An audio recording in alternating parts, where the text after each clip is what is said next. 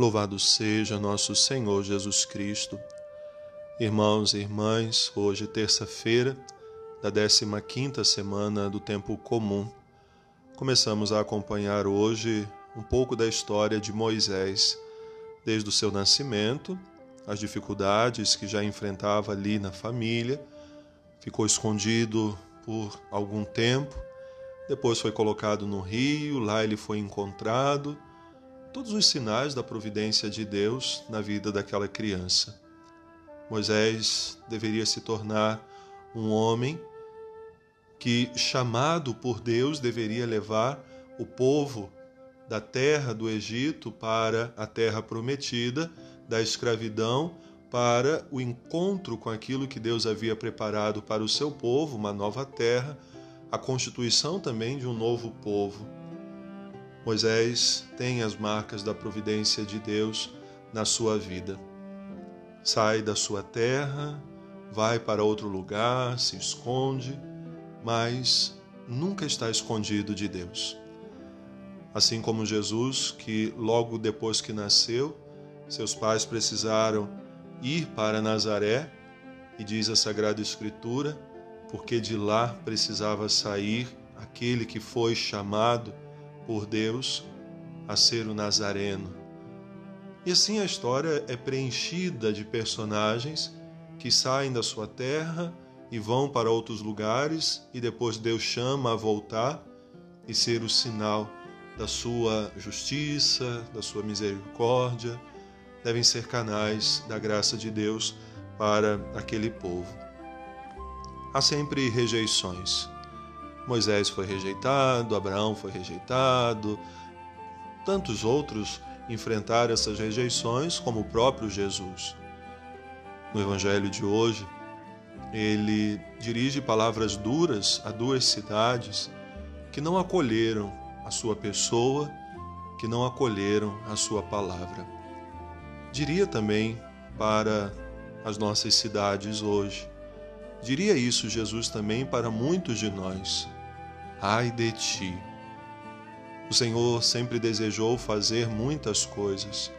O Senhor quis realizar na vida das pessoas inúmeros milagres, mas ele só podia fazer aonde existisse fé. Haviam pessoas que não conseguiam olhar para Jesus e reconhecer quem ele verdadeiramente era. E com isso não acolhiam essa boa nova do reino não que Jesus não quisesse, mas era impedido pela incredulidade. Era impedido por aquela dificuldade que as pessoas enfrentavam de ir além, ir além das aparências, ir além do homem Jesus. Então eles rejeitavam.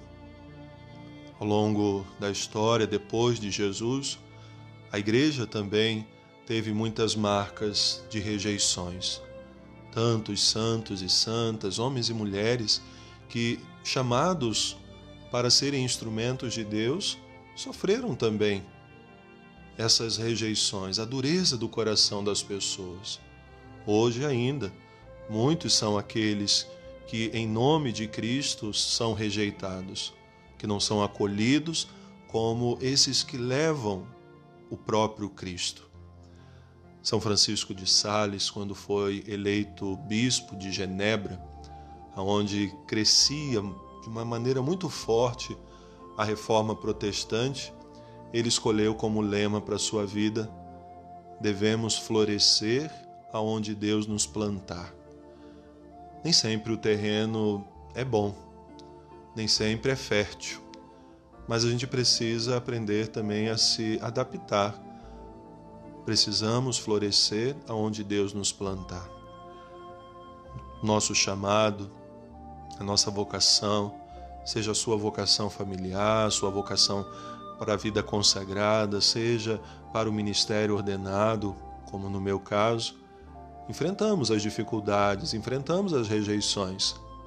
Mas, como São Francisco de Sales dizia, precisamos florescer aonde Deus nos plantar mesmo em meio às dificuldades, mesmo em meio às tribulações, mesmo com todas as dificuldades que talvez hoje nós estejamos enfrentando, mesmo diante dessa pandemia, precisamos florescer. Não podemos ficar parados. Há algo que devemos fazer. E ficar de braços cruzados não vai resolver os nossos problemas. Esperar sentado não vai resolver os nossos problemas. Então precisamos crescer, precisamos florescer. O que Deus espera de você e o que você pode oferecer também a Deus e aos irmãos. Deixe que essas perguntas te ajudem na sua oração, que você tenha um bom dia e que Deus abençoe.